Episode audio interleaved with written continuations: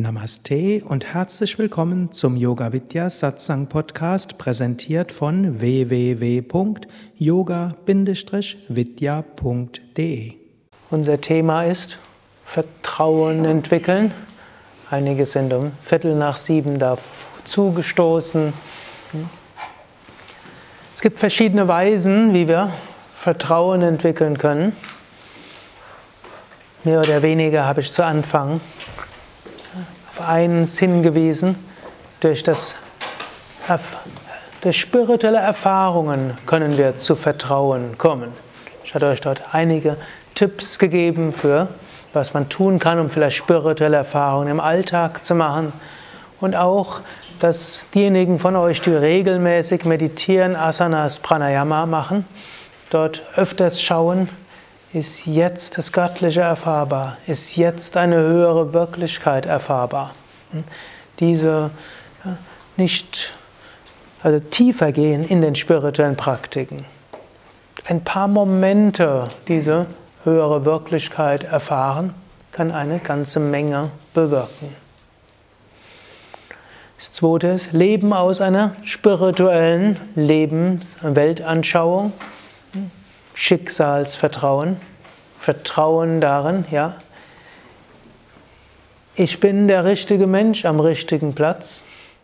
Das, was geschieht, ist so, wie ich daran wachsen kann.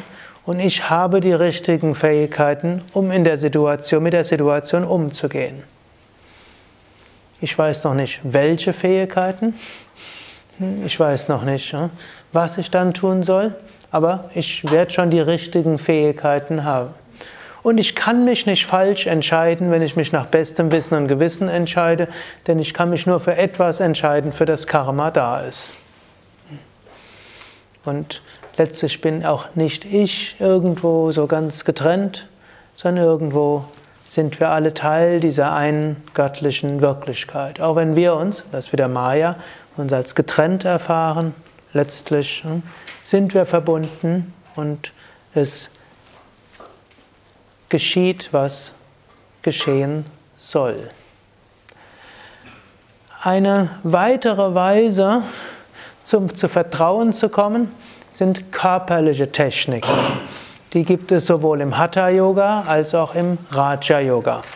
Im Raja Yoga habe ich diese Techniken aus dem dritten Kapitel des Yoga Sutra dort erwähnt. Das sind die sogenannten Samyama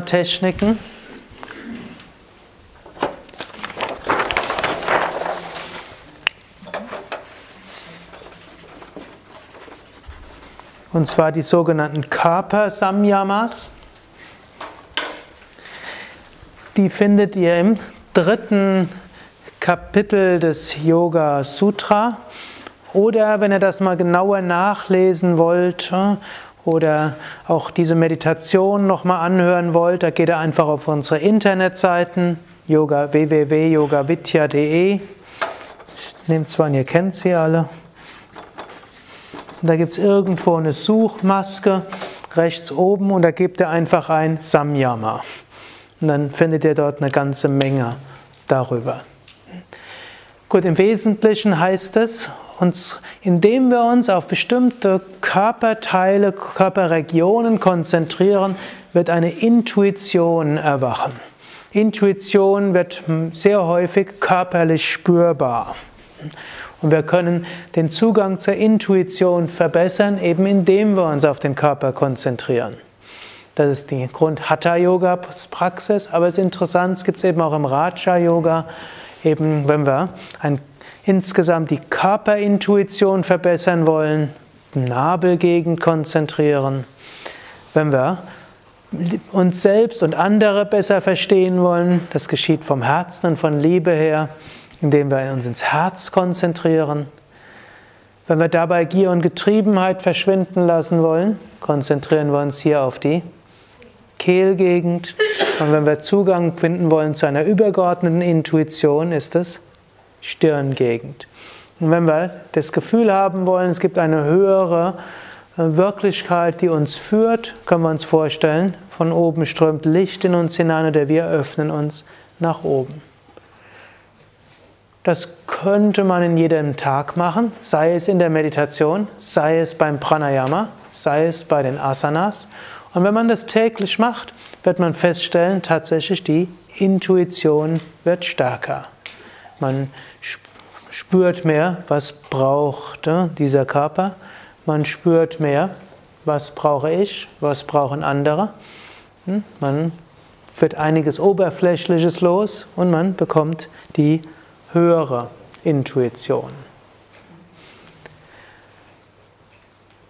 Die Intuition ist auch etwas Wichtiges, auch im Umgang mit anderen Menschen. Und auch dort gibt es eine Samyama-Technik, die, die ich euch auch angesagt hatte, nämlich die Samyama-Technik von eurem Herzenhaus, das Herz von einem anderen Menschen zu spüren. Das hatte ich schon vorher, auch vor der Meditation ab 6 Uhr auch erwähnt. Wir können versuchen, von dem Herzen her zu spüren. Man kann auch einen Menschen konkret spüren und dann geht vieles leichter. Vielleicht etwas, was du auch probieren könntest. Versuche vom Herzen her die anderen zu spüren. Vielleicht, wenn eine Herzensverbindung hergestellt ist, fällt dir plötzlich irgendein Trick ein bei deiner Frage, die du dort hattest, ein gewisses äh, Akzeptieren, dass nicht alles machbar ist und wenn nicht alles machen können, ist sicherlich auch wichtig. Und ohne das wird das dort nicht funktionieren. Wer gerade leidenden Menschen viel helfen will und Menschen davon abhalten will, irgendwo ihr Leben hinzuwerfen, wird das akzeptieren müssen, dass nicht, manchmal nicht immer erfolgreich ist. Aber einige wirklich entscheidend positiv weiterhelfen kann. Hm. Aber eine Hilfe kann sein, Herz-zu-Herz-Verbindung herstellen. Sollte man sowieso mit seinem Partner jeden Tag machen. Hm. Manche vergessen das hm, vor lauter lauter, macht nur noch ein paar oberflächliche Handlungen, ohne dass das Herz dabei ist. Oder man redet und wenn man nach Hause kommt und dann müllt man erst den anderen zu, oder wir, man textet den anderen voll. Und ja, Herz-zu-Herz-Verbindung ist keine da. Ja. Ist auch wichtig, dass man mit jemandem sprechen kann, aber genauso wichtig ist Herz-zu-Herz-Verbindung. Kannst du da irgendwie praktisch noch ein Beispiel geben, wie man das jetzt, also ich kann mir natürlich vorstellen, da sitzt jetzt jemand und dann spüre ich da irgendwo, da ist das Herz und mhm. das ist mein Herz, aber vielleicht aus deiner Praxis irgendwie, dass du sagst, man stellt sich da irgendwie, was weiß ich, Licht vor oder sonst irgendwas, was jetzt vielleicht besonders wirksam ist oder klar, für jeden ist was anderes wirksam? Tatsächlich für jeden ist was anderes wirksam. Aber ange, angenommen, man ist mit einem Menschen zusammen, dann kann man probieren, mit, meinem, mit seinem, dem eigenen Herzen das Herz des anderen zu spüren. Ist das schwierig, dann stellt man sich eine Lichtverbindung vor, wenn man mehr lichtorientiert ist. Oder man kann von, das mit Worten formulieren, möge ich mit meinem Herz dein Herz spüren. Hm? Also es, ja? Man kann es mit dem Atemrhythmus machen, auch ein guter Tipp. Hm? Dann hängt es jetzt davon ab, die einen mögen einatmen zu mir, ausatmen zum anderen oder manche machen es umgekehrt, so wie es wiederum stimmig erscheint. Also so spüren. Das kann man machen, wenn der andere gegenwärtig ist. Hm? Da komme ich gleich drauf. Man kann es machen, wenn man den anderen in den Armen hat, in einem konkreten Fall. Hm? Man kann es aber auch machen, ohne dass er oder sie gegenwärtig ist, dann stellt man sich vor. Hm? Kann man zum Beispiel zum Abschluss der eigenen Meditation oder wenn man gerade zur Arbeit hinfährt oder von der Arbeit kommt, stellt man sich den anderen vor und stellt sich jetzt vor, ich spüre den anderen vom Herzen her. Hm? Das gibt dann ein Einfühlungsvermögen. Ich hatte auch mal vor langer Zeit war ich in einem Ashram gewesen, wo, sich, wo es viel Streitigkeiten zwischen den ne, Menschen dort gab. Passiert selbst im Ashram. Also nicht so schlimm, wie dass die Leute sich hinterrücks fertig machen oder sowas, aber irgendwo nicht das, wie man sich vorstellt, wie es dort sein sollte. Und dann habe ich auch jemanden gefragt, was kann ich denn machen? Und hm, um es kurz zu fassen, hat mir irgendwo geraten, ich soll jeden Tag, jeden, mit dem ich zu tun habe, einmal im, vom Herzen her sein Herz spüren. Wenn ich das machen würde, würden sich viele Probleme von selbst erledigen.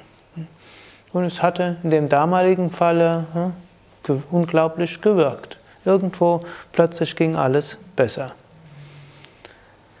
Es ist jetzt nicht so, dass das immer alle Probleme zwischenmenschlicher Art beseitigt. Hm, schade. Aber es hilft der Intuition und es hilft einem Gefühl und einem Verständnis.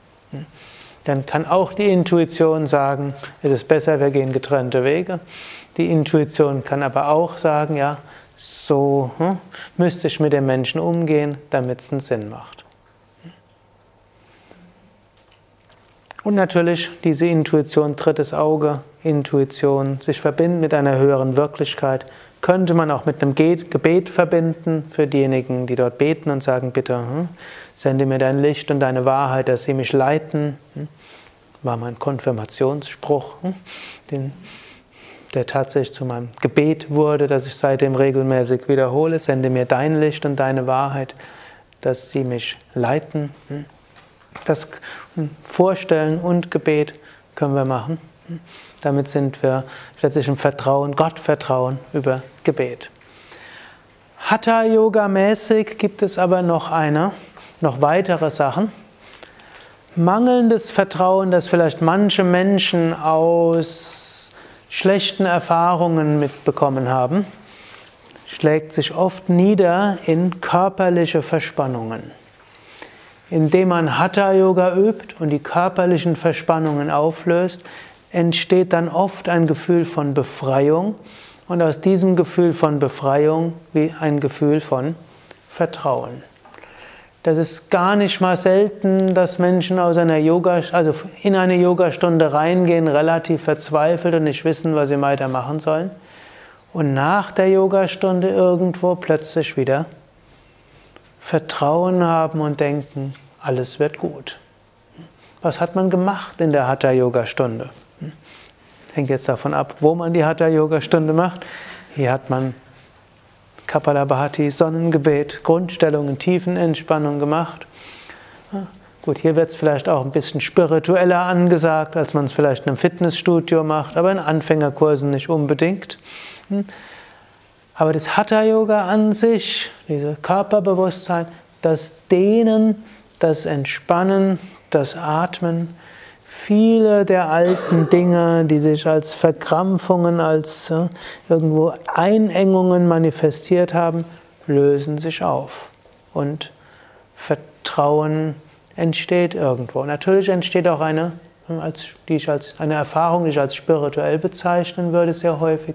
Das heißt, in der tiefen Entspannung, diese Weite, diese Leichtigkeit, jetzt bei denen, die da nicht hm, irgendwie in einen anderen Bewusstseinszustand eintreten, nämlich schlafen, was in der heutigen Zeit auch hilfreich sein kann, mal so in der tiefen Entspannung auch einzunicken. Hm, dann ist erholsamer als schlafen und man hat dann mehr Kraft für was nachher kommt. Aber und dann manchmal kommt danach beim Ohm oder wenn man rausgeht oder die Welt schaut anders aus. Also Hatha Yoga etwas ganz Entscheidendes, um wieder zu Vertrauen hinzukommen.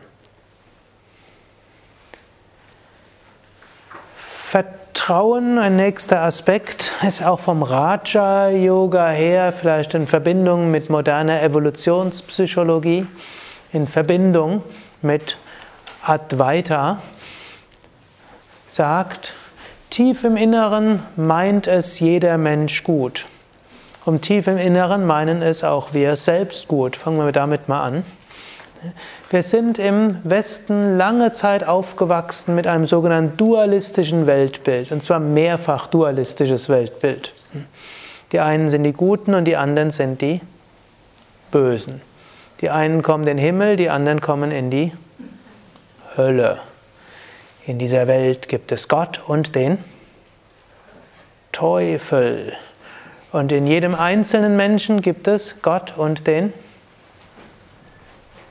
Teufel. Hm. Inzwischen übrigens, er jetzt denkt, das sei jetzt eine Kirchenkritik, hm, glauben weniger als 20 Prozent der katholischen Pfarrer an den Teufel. Also es ist nicht mehr etwas, was. Und ich gehe ja seit einigen Jahren regelmäßig in die Kirche in Bad Meinberg. Ich habe nicht ein einziges Mal das Wort Teufel da drin gehört. Mindestens nicht in der Predigt. Irgendwann war es mal in der Lesung dabei und hat der Pfarrer sich bemüht, das wegzuinterpretieren. Also die Kirchen kommen auch aus diesem dualistischen Weltbild heraus und eigentlich Jesus selbst hat kein solches gelehrt, sondern hat ein anderes gelehrt. Das ist meine feste Überzeugung. Und das hat jetzt in sich selbst, wird man sagen, manche Menschen sagen, ich habe in mir gute und schlechte Eigenschaften. Und letztlich auch im Yoga gibt es Ansätze für diese Dualität, Devas und Asuras. Aber das Interessante ist letztlich in den Yoga-Schriften, die Asuras stellen sich nachher doch raus als irgendwo göttliche Manifestationen, die sich nur vorübergehend ein bisschen verirrt haben. Hm, aber eigentlich waren die Asuras, also die unguten Kräfte, irgendwann mal göttliche Kräfte, dann manifestieren sie sich irgendwie komisch und zerstörerisch und nachher werden sie wieder umgewandelt in göttliche Kräfte. Und damit gibt es doch nicht, in der indischen Mythologie mindestens, das ewig Schlechte und das ewig Gute. Und viele Jahre kämpfen Menschen gegen das Schlechte in mir. Es gibt Gutes in mir und es gibt Schlechtes in mir. Wenn man jetzt probiert, das Schlechte zu bekämpfen, was passiert?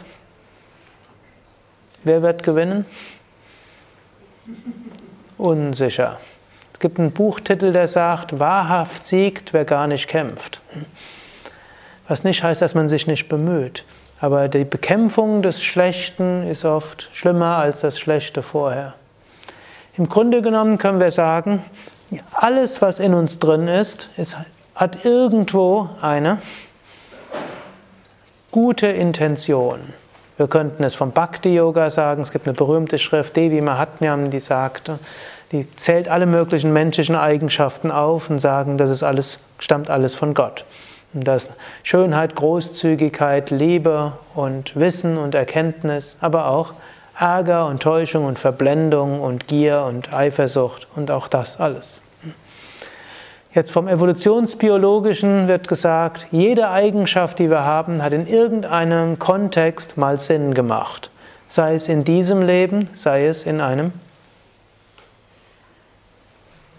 früheren Leben, sei es von uns selbst, sei es vor 20.000 Jahren in der Steinzeit. Und das gilt es anzuerkennen. Statt zum Beispiel seinen Ärger zu bekämpfen und sagen, schlimm, dass ich ärgerlich bin, hm, was man in manchen spirituellen Traditionen auch machen kann. Und hm, stattdessen kann man erkennen, was steckt hinter dem Ärger. Und erstmal ist Ärger grundsätzlich schlecht.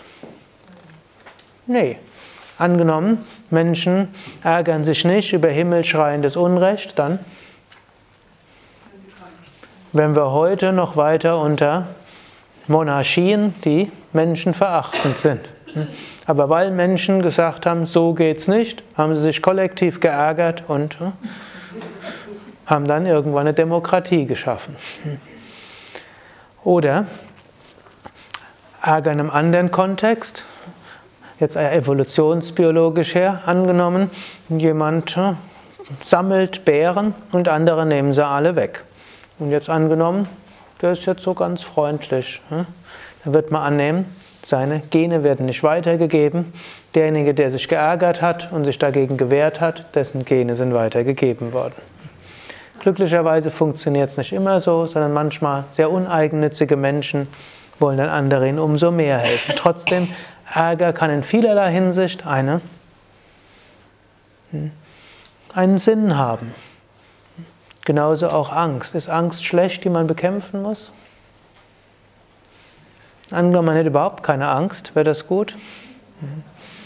Dann würde ich vielleicht bei uns in Bad Meinberg auf der Ebene 7 mal probieren, Kopfstand auf der Balustrade zu machen. Für ein interessantes Feeling wird vielleicht mal runterfallen, gänzlich ohne Angst. Finden einige nicht gut. Angst ist in dem Fall durchaus hilfreich. Deshalb Wir können erstmal darauf vertrauen, alles, was in uns drin ist, ist in irgendeinem Kontext auch gut gemeint.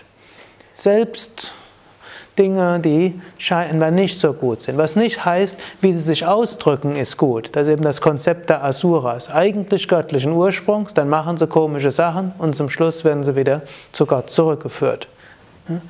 Und so ähnlich auch können wir überlegen, so angenommen zum Beispiel, eine banale Sache, jemand will abnehmen und gesund leben und deshalb auf Schokolade verzichten. Das könnte man erstmal den Trieb nach Schokolade bekämpfen, sich als schlecht empfinden und alles. Ne? Oder man könnte sagen, ja, ich habe einen Wunsch nach Schokolade. Warum? Evolutionsbiologisch sinnvoll. Wunsch nach Süßem, die süßeren Sachen. Ja, in der Zeit, wo es keinen Industriezucker und so weiter gab, sind die, die ein bisschen mehr Kalorien gegeben haben und die mit geringerer Wahrscheinlichkeit giftig waren. Und auch Fett war irgendwo wichtig. Damals gab es nicht isolierte Fette. Auch dort, der Mensch brauchte irgendwo was zu essen. Und äh, so war es gut, dass er dann Nüsse und so etwas gemocht hat. Und jetzt allerdings hat sich auf eigenartige Weise, haben die Menschen sind auf Schokolade gekommen, Zucker, Fettgemische und das noch in Verbindung mit Theobromin, welches irgendwelche innerkörperliche Botenstoffe imitiert und all das bringt alles durcheinander. Aber erstmal ist es Ausdruck, dass man das mag, deshalb bin ich kein schlechter Mensch, sondern eigentlich in mir funktioniert all das, was funktionieren soll. Jetzt bin ich halt in einem Umstand, wo es schwierig ist. Ich brauche mich deshalb nicht zu nicht stimmt zu machen, aber ich kann sehen, ja, ist doch schön, dass ich diese Fähigkeiten habe, die bringen mich zum Überleben. Jetzt sind sie in dem Kontext da, der ist jetzt nicht allzu sinnvoll, jetzt kann ich schauen, wie gehe ich damit geschickter um. Aber anstatt sich selbst niederzumachen für all seine Schwächen und dass man so und so reagiert, ach, spricht man mit sich selbst im inneren Dialog respektvoll und erkennt an, all das, was in mir drin ist, meint es eigentlich gut. Und dann würde man den nächsten Schritt im Raja Yoga gehen. Und dann würde man aber sagen, ich habe aber Vertrauen, dass ich selbst bis zum gewissen Grad der Steuerer bin in meinem geistigen Haus. Da sind so viele wohlmeinende Mitarbeiter in mir, die mir gute Tipps geben. Eben der eine sagt, räum den aus dem Weg. Der andere sagt, es ist nicht wert, sich aufzuregen. Der dritte sagt, warte ab. Und der vierte sagt, hm, lass mir meine Ruhe. So hat man jetzt vier wohlmeinende Stimmen im, im Kopf und jetzt kann man sich entscheiden, wie gehe ich jetzt um. Aber wir wertschätzen alle, die da sind und haben Vertrauen. Alles, was in mir drin ist, meinen es wohl, aber ich selbst habe das Vertrauen, ich werde dort irgendwie das gut entscheiden. Und wenn ich es nach ethischen Gesichtspunkten entscheide, Erinnert euch, kann ich mich ja auch nicht falsch entscheiden. Nächste Art wichtige Vertrauen neben in sich selbst, das sind jetzt von mehrfachen Seiten Vertrauen in sich selbst, Vertrauen auch in die Mitmenschen. Eben zum einen, wenn man sie vom Herzen her gespürt hat, man, kann man dorthin kommen und sagen, ja, in jedem Menschen ist der göttliche Kern. Zum Zweiten können wir es auch wieder, sei es vom Bhakti-Yoga her, Gott manifestiert sich in den Herzen aller Wesen durch all seine Eigenschaften hindurch, sei es vom evolutionspsychologischen her, jede Eigenschaft, die jeder Mensch in sich hat, ist irgendwann in irgendeinem Kontext mal sinnvoll gewesen. Das heißt nicht unbedingt, dass sie jetzt sinnvoll ist, aber sinnvoll gewesen. Und irgendwo meint es jeder Mensch mindestens meistens irgendwie gut. Es gibt zum Beispiel eine Hypothese, von der man ausgehen kann und die in 99% der Situationen anwendbar ist. Kann die Hypothese haben, jeder Mensch will entweder Liebe geben oder um Liebe bitten. Menschen haben manchmal sehr verquere und überhaupt nicht geeignete Techniken dafür. Aber hm, man kann von der Hypothese mal ausgehen und wird irgendwo feststellen, man könnte das so sehen hm, und es macht einiges verständlicher als andere Hypothesen. Klassisches Beispiel, zum Beispiel angenommen, Mann geht zur Arbeit und Frau kümmert sich um die Kinder. Hm? Und Mann hm, will seine Liebe ausdrücken, indem er viel arbeitet, um viel Geld nach Hause zu bringen. Wenn man ihn fragen würde, was ist das, wer ist das, was ist das Wichtigste in deinem Leben? Selbstverständlich Frau und Kinder. Ich hatte einen Vater gehabt, der hat 70-Stunden-Woche gehabt, also eine Normalwoche. Wenn man ihn gefragt hat, was ist das Wichtigste in deinem Leben? Natürlich die Familie. Erst die Familie. Die Firma kam danach. Wo hat er mehr Zeit verbracht? In der Firma. Warum? Nur für die Familie. Umgekehrt passiert es dann manchmal, dass Frauen und dann denken, hm, mag mich nicht und mag Firma mehr als mich. Hm? Gut, bei meiner Mutter war das nicht der Fall. Sie war auch aus einer Unternehmerfamilie, von daher konnte sie das alles verstehen. Aber äh, es gibt andere, bei denen wäre es dann anders. Hm? Und äh, dort, Frau macht Mann Vorwürfe. Mann sieht sich undankbar verhandelt, aber Frau macht's aus Liebe zum Mann. Könnte auch umgekehrt sein und vielleicht wäre es schön, wenn das langfristig das Beispiel auch häufiger andersrum funktionieren könnte. Aber ich glaube, nicht, ist nicht unbedingt so. Also, das ist jetzt in dieser Sache, man kann öfters schauen und durchaus davon ausgehen, der andere macht vieles aus Liebe. Natürlich nicht nur zu einem selbst, aber auch um andere um Liebe zu bitten. Und vieles machen Menschen auch, um ihren Vater irgendwo die Liebe zu zeigen. Irgendwo habe ich mal gelesen, ein großer Teil von dem, was Menschen machen, ist daraus inspiriert, dass sie ihren Vater dazu bringen wollen, irgendwann zu sagen, Kind, hast du richtig gemacht, ich bin stolz auf dich. Dafür machen manche Menschen sehr Verqueres, manchmal Vater schon längst tot, sie machen das weiterhin. Oder auch ein Chef, der äh, alles Mögliche macht, macht es vielleicht einfach, um ein bisschen Liebe zu bekommen. Er vertreibt alle von sich weg, aber eigentlich will er das. Manchmal will er Liebe geben. Könnt ihr so ein bisschen vielleicht auch schon auf der Rückfahrt von dem Workshop heute Abend, könnt ihr das überlegen? Oder wenn ihr morgen jemandem begegnet, einfach mal so mit der Hypothese, hm, der Mensch will Liebe geben, Liebe empfangen, muss ja nicht unbedingt gegenüber einem selbst sein, sondern gegenüber irgendjemand anderem. Das kann hilfreich sein, Vertrauen zu haben in die Mitmenschen. Das Konzept von Maya besagt aber eben auch, Menschen können gute Absichten haben, aber Schlimmes tun.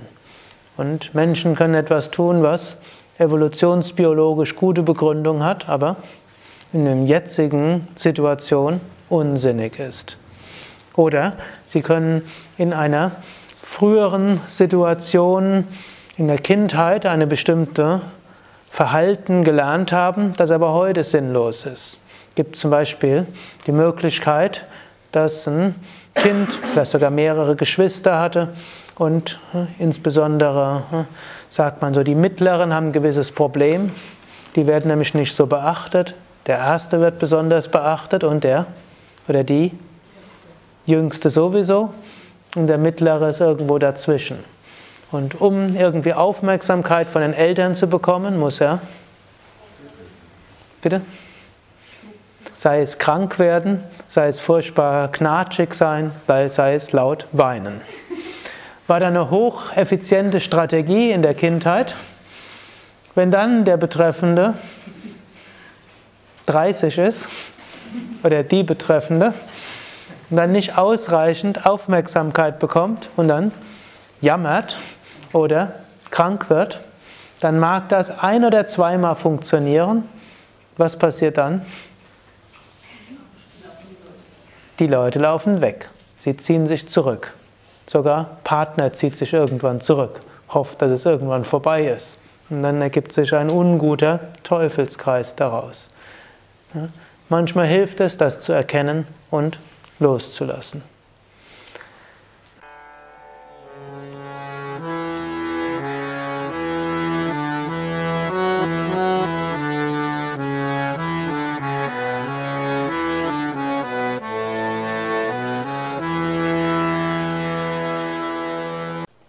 Dies war also die aktuelle Ausgabe des Yoga Vidya Satsang Podcasts, präsentiert von www.yoga-vidya.de